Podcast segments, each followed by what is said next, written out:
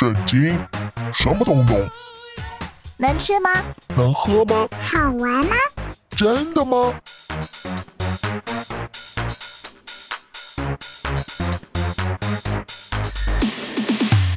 圣经鸡尾酒，干杯！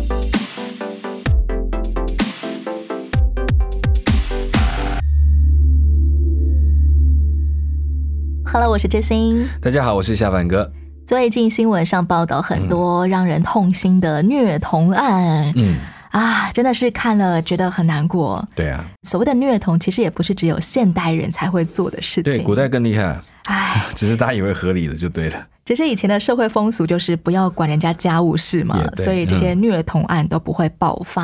嗯哼，现在大家都沸沸扬扬的在讨论各种虐童案，是，呃，好像就激发出了那些早年曾经虐童杀童的凶手产生两种反应。嗯，一种人他们会因为良心不安，现在就主动去警察局自首啊。嗯当年我曾经失手打死了我的小孩。嗯哼，还有另外的更多人，他们会选择继续的隐瞒我以前曾经做过的坏事。嗯我以前虐待过小孩啊，嗯啊，反正神不知鬼不觉嘛，没人知道我曾经杀过小孩，又把尸体埋起来了。嗯哼，夏凡哥，你怎么样看人在犯错很多年之后，他们做了嗯不同的选择？我觉得惧怕吧，你都会怕那个后果，别人怎么看你呀、甚至你自己能不能接受自己都是问题。所以为什么有时候隐瞒，其实也是自己对自己的不接纳，想说我没有办法承担这个罪名，干脆就不说了，就让这事情就这样消失过去。甚至也说服自己我没有做过任何坏事。嗯，或者我没有那么严重，可惜到最后你自己还是常常会跟自己对话，因为那个没有一个解决的答案。怎么样才能够让一个人嗯。真正的良心发现呢、嗯，我觉得良心都发现了，只是不知道怎么告诉别人，或怎么样跟应该谈的人谈，这是最难的一关。但是如果能够能走出这一关，能够说出来，能够跟这个对应者或那个对象能够有一定的表达，其实就是一个很棒的和好跟一致。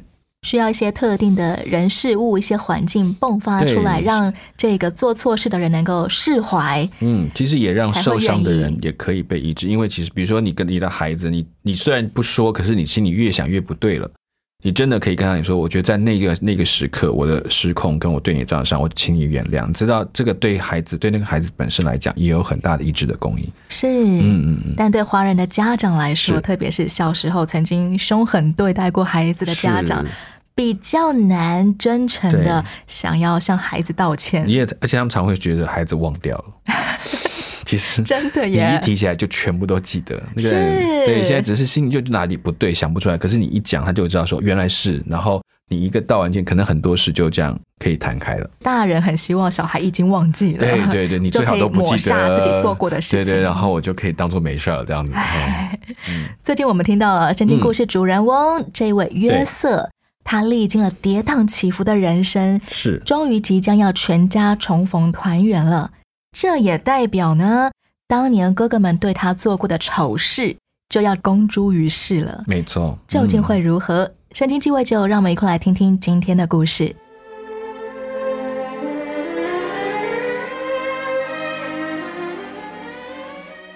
兄弟们又回到了迦南，见到老父，报告那大好的信息和美好经过。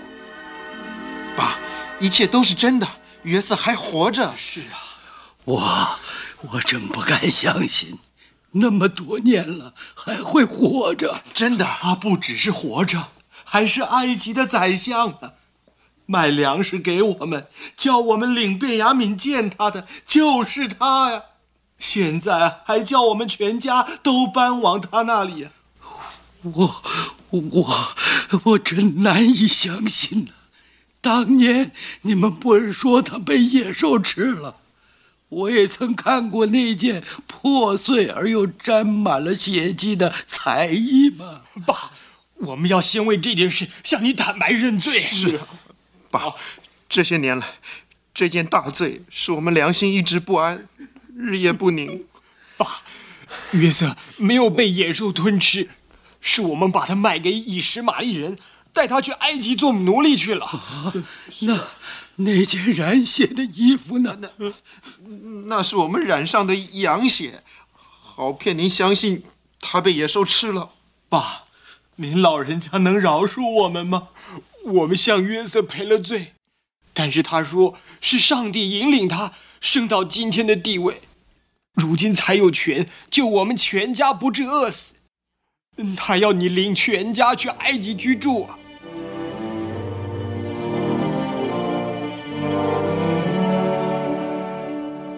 起初，老雅各惊奇的愣住了，呆住了，直到细看一切车辆、粮食、驴队，他的心就苏醒了。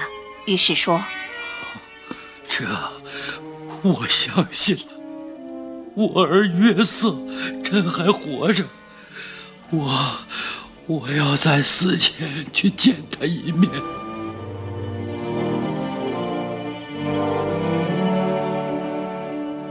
雅各全家男女老幼准备带着一切牲口财物去埃及。在走向南方去埃及的途中，经过别是巴，雅各召聚儿子们说：“孩子们，听着，你们知道这地方为什么叫别是巴吗？怎么回事啊？是啊，你们祖父。”伊萨的仆人们为掘井辛苦了很久。正当他跟亚比米勒起誓结盟那一天，仆人传来掘井成功的好消息，说我们挖井得到水了。于是你们的祖父将那地为别是坝，就是誓约的井，直到今天啊。这真是有意义的一件事，爸，您全家曾住过这里吗？当然住过，我当年离家逃命的时候，就是住在这里。你们现在为我筑一座祭坛，我好在这里向上帝献祭，求他的引领。我必须确实知道上帝要我们去埃及。上帝曾英勇过先祖亚伯拉罕、以撒，和我说他赐迦南给我们为产业。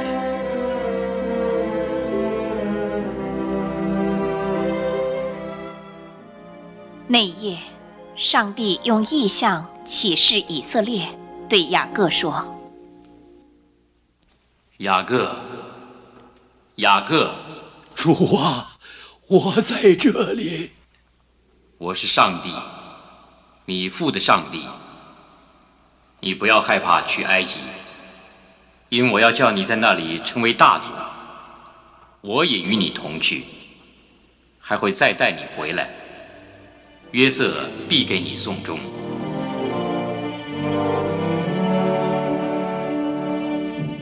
既有意向的鼓励，雅各就继续南行。这个时候。约瑟在埃及正等待老父全家的到来。有一天晚上，他对妻子雅西娜说：“雅西娜，时间过得真慢，我爸爸怎么还没到呢？”“当然会到的，这要花时间呢，那么远。俗语说得好，人越不耐烦呐，时间越走得慢。你别着急嘛，你越急呀，他越慢。”“你这话有道理。”有道理，管家，看谁在敲门了？是大人。约瑟，犹大，四哥，约瑟，爸差我先来告诉你，他马上到。哎，我们该去哪住啊？管家，快备车和马，我父亲就到，他就到。是。约瑟和犹大上了车，出城去迎接老父亲。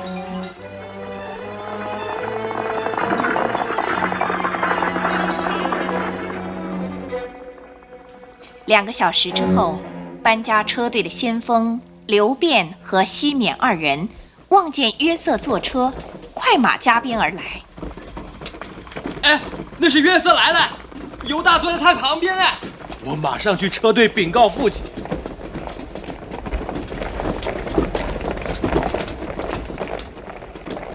爸，约瑟驾车来迎接您了，他来迎接您了。好，好，叫车队停止前进，都停下！叫后面的车和驴都停下！停下！停下！停下来！西面，来扶我下车。这边，手杖呢？手杖在这儿。车上是犹大坐在约瑟身边吗？是的，爸爸。约瑟像个国王的样子。是，车还太远，我看不太清楚。呵，呵，爸爸，爸爸，我儿，爸爸，我儿啊！我现在可以放心去了，因为我已经亲眼看见你还活着。父子回想往事和多年所流的眼泪，如今又喜极而泣，拥抱痛哭了好久。约瑟，我儿，这真的是你吗？孩子，爸爸，你的眼睛正像你妈的眼。哦，失去她，是我最大的哀伤。再就是失去了你。多年来，一直以为你死了，爸，我们不是团圆了吗？我们想要珍惜享受这每一时刻，更感谢上帝促成这团圆。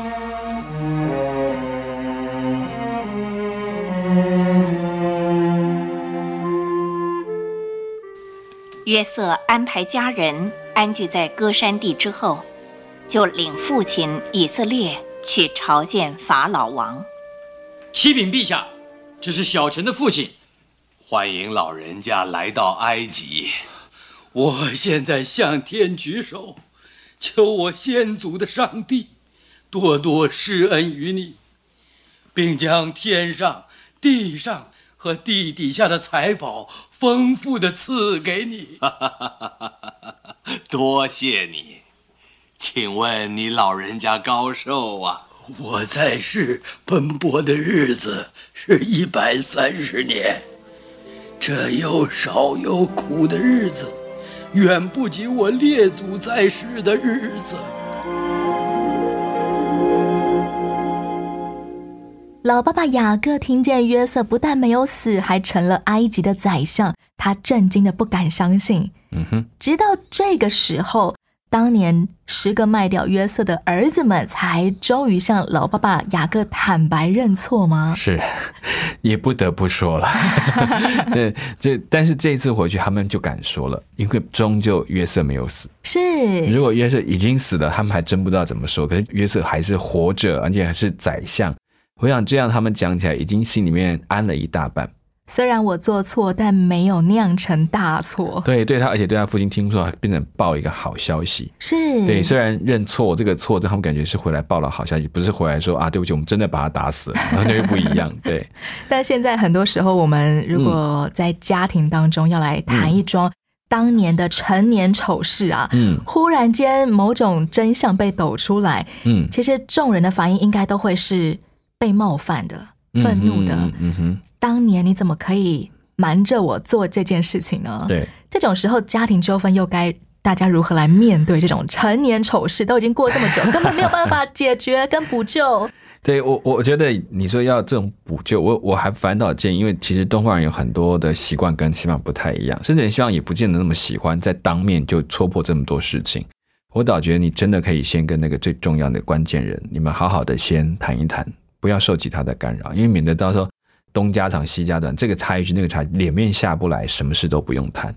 所以我倒觉得，如果真有这个诚心，好好私下先谈一谈，当事人谈好清楚了，就容易了。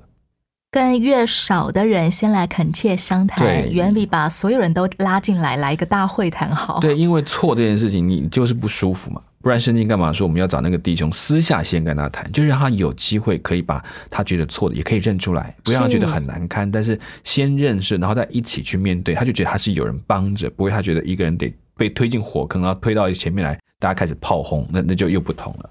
私下谈，也就是为了要让这个做错事的人不会有一种被公审的羞耻感。对对，你好像只是为了把他推出来，那跟上帝的公义还是有距离的。我们只是把他推到去受刑，而不是让他可以回到义路，那就不同的。显然，老爸爸雅各他听见儿子们来替他报这个好消息，约瑟没有死啊，还成了大富大贵的人。嗯哼，他也没有再来责备这十个儿子了。嗯，他也老了。他在骂，可能他比较倒霉，没力气了。对，不过他是真的是很欣慰，真的很欣慰。原本他应该要是迫不及待的飞奔去埃及来见见这个失踪多年的宝贝儿子啊。嗯哼。但雅各他竟然先停在别是巴，要来向上帝烛坛献祭。嗯哼。这个老爷爷雅各在想什么呢？我觉得他是在感恩，因为这个是他们跟上帝立约的地方，也是。后来以撒他们所立的井能够确定是上帝作为见证的一个地方，所以他带着他的孩子们来这里说这件事情能够如此的结束，是上帝特别的保守。不管怎么样，过去如何，今天都好好的信守跟上帝的承诺。从上帝给雅各的回答，仿佛也看得出来，雅各在为搬家移民这件事情寻求上帝是否祝福的心意。呀，他也都做确认，这些东西我还该可以怎么做？现代人，我们如果要搬家，是不是也应该要来先向上帝祷告寻求呢？我我觉得没有到这么复杂，可是真的要为自己是不是需要搬家祷告，那是为着你将来路的寻求。是，有时基督徒已经不再属自己的，属上帝了。下一步要去的，是不是可以有上帝的同在？有所行的，是不是能够跟上帝要我做的服饰、生命有关系？这个是一个祷告，是很重要的。也许没有直接的回应，但至少。你很明白交托给上帝。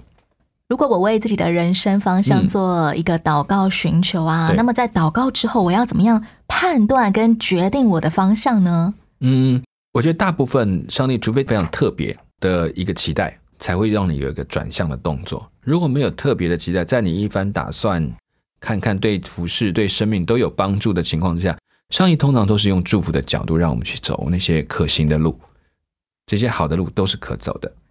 有些时候我们会说，用呃一个平安的感动来决定这条路是不是 OK。对对，平安这件事情其实很，你你可以自己会慢慢明白，就是越越想越不对劲，那你继续祷告，可以再等一段时间。但如果你祷祷告了，然后哎很多事情也都还算顺利，也都没有太多的问题，然后似乎这条也符合圣经的教训，那大概问题就不大。除非真的要你转一个大弯，那转大弯的时候，就上帝自己一定会说话。之前我自己比较常遇到有一种人，他们会不停的、不停的向上帝祷告寻求，对，但他们因为觉得没有听见上帝给他们一个明确的方向，是。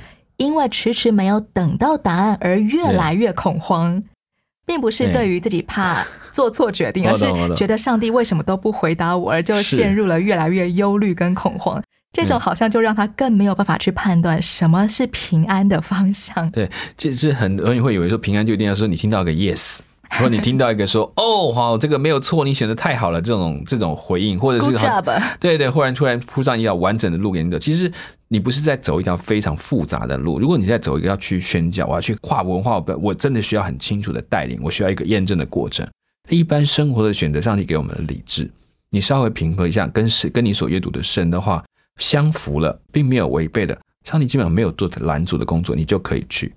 但如果你在这事情上，你根本就知道那就是不对的事情，你求平安，你可能也很平安，因为你很想做，你就去了。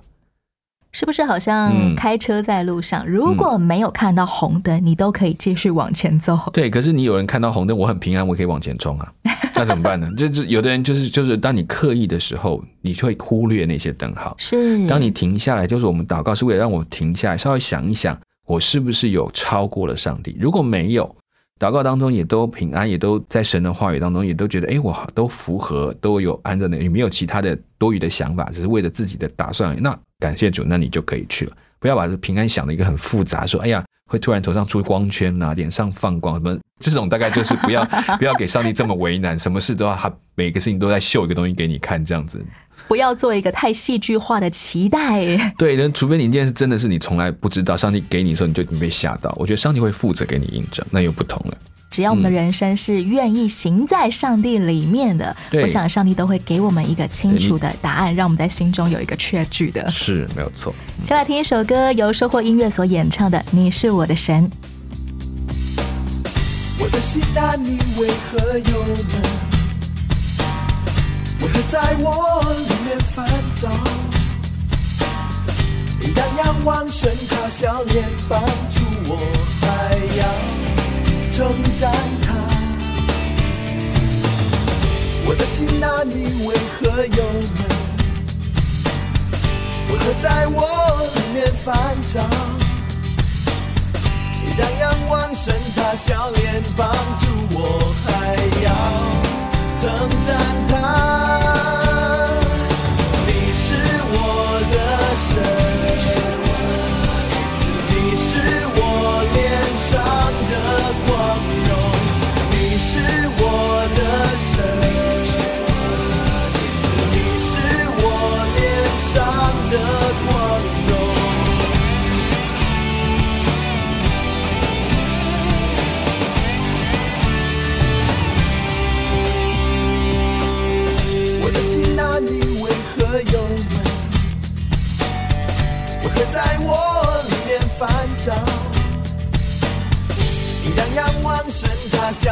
帮助我，还要称赞他。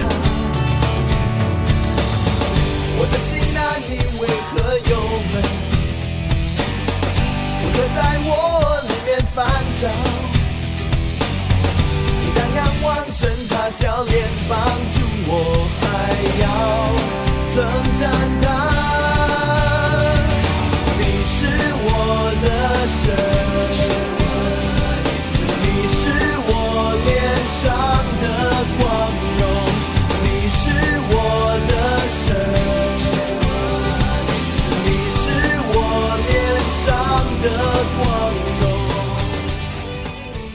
到的歌曲叫做《你是我的神》，讲到上帝在意象当中对雅各说：“我要和你同下埃及去，也必定带你上来。约瑟必给你送终。”嗯，到底上帝的同在是什么意思呢？到底是什么能够让一个人不管他走到哪里，上帝都答应他说：“ 我会跟你一起去啊？” 对啊，其实这是为了安雅各的心。对他们当时对上帝认识是很有限的，所以上帝到底会在哪里出现？会处在什么环境或哪一个国界会限制了上帝的作为，是他们很害怕的。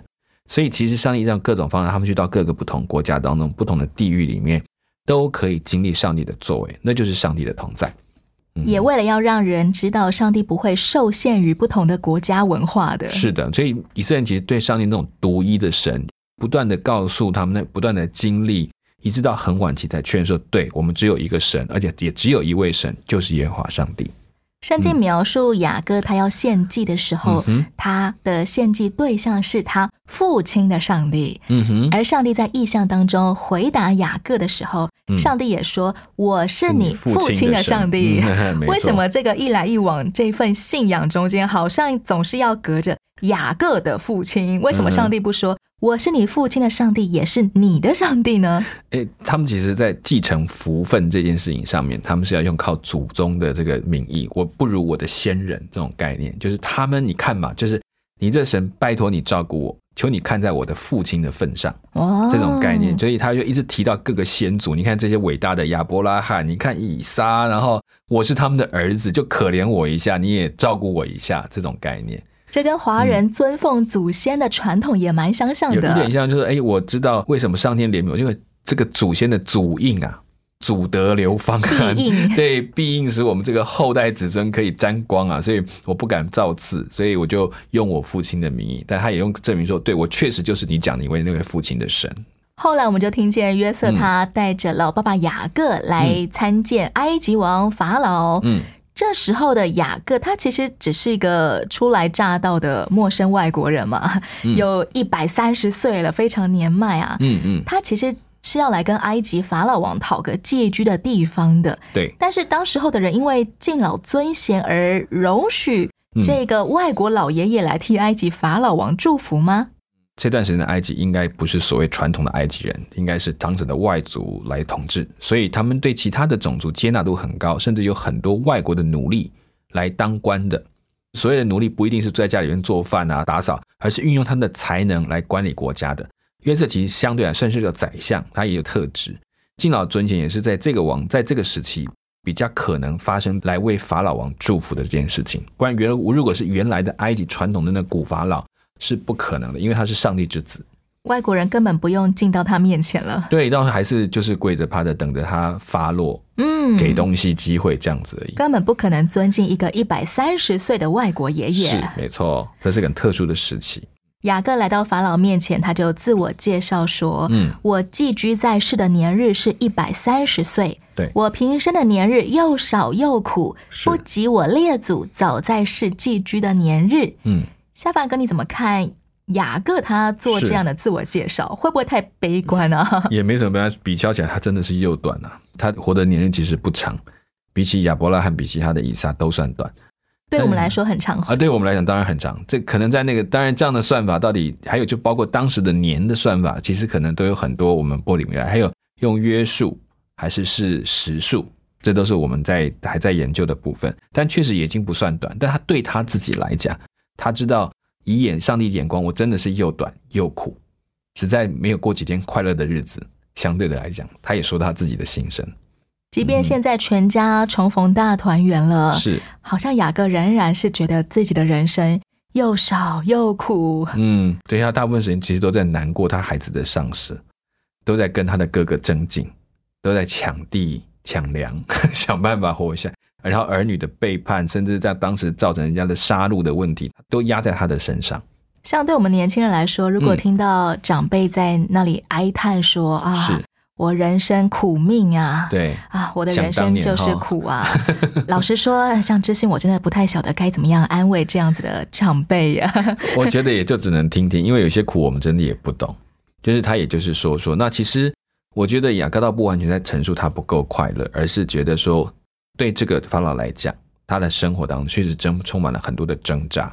但对上帝来讲，他是因为苦，但是他却看到更多上帝在他身上的恩典，以至于即便他形容自己的人生很苦命，对，但他却仍然可以来为这位年轻的埃及法老王做一个祝福。没错，祝福从雅各临到十二个儿子，而雅各也知道这个祝福是从他的先祖的上帝而来。是的。节目的最后，让知心送给亲爱的朋友，由生命和林良堂所演唱的《我的一生在你手中》。如果你对人生也有各样的大灾问，邀请你留言问问夏凡哥，也让我们在节目当中讨论讨论你的生命大灾问。其实生命当中听起来是又苦又短，但是不要忘记，当雅各把自己的生命交在上帝手中，就成为很大的祝福。在你幕后的年龄，他看到祝福是超越他所想象的还要美好。我是知心，我是夏凡哥。下一回知心聊天吧，我们空中再会了，拜拜，拜拜。在主面前细细数算神的恩典，我才明了你的奇妙带领，我等候，愿能摸着你的心意，未来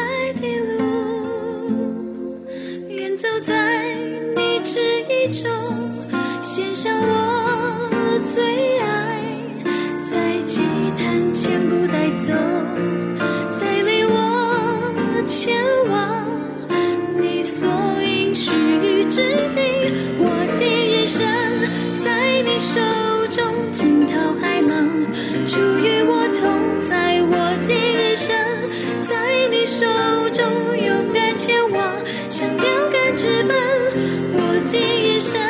在你手中，甘心顺服，到最终奖赏。我的一生，在你手中，我深知道，我的一生在你手中，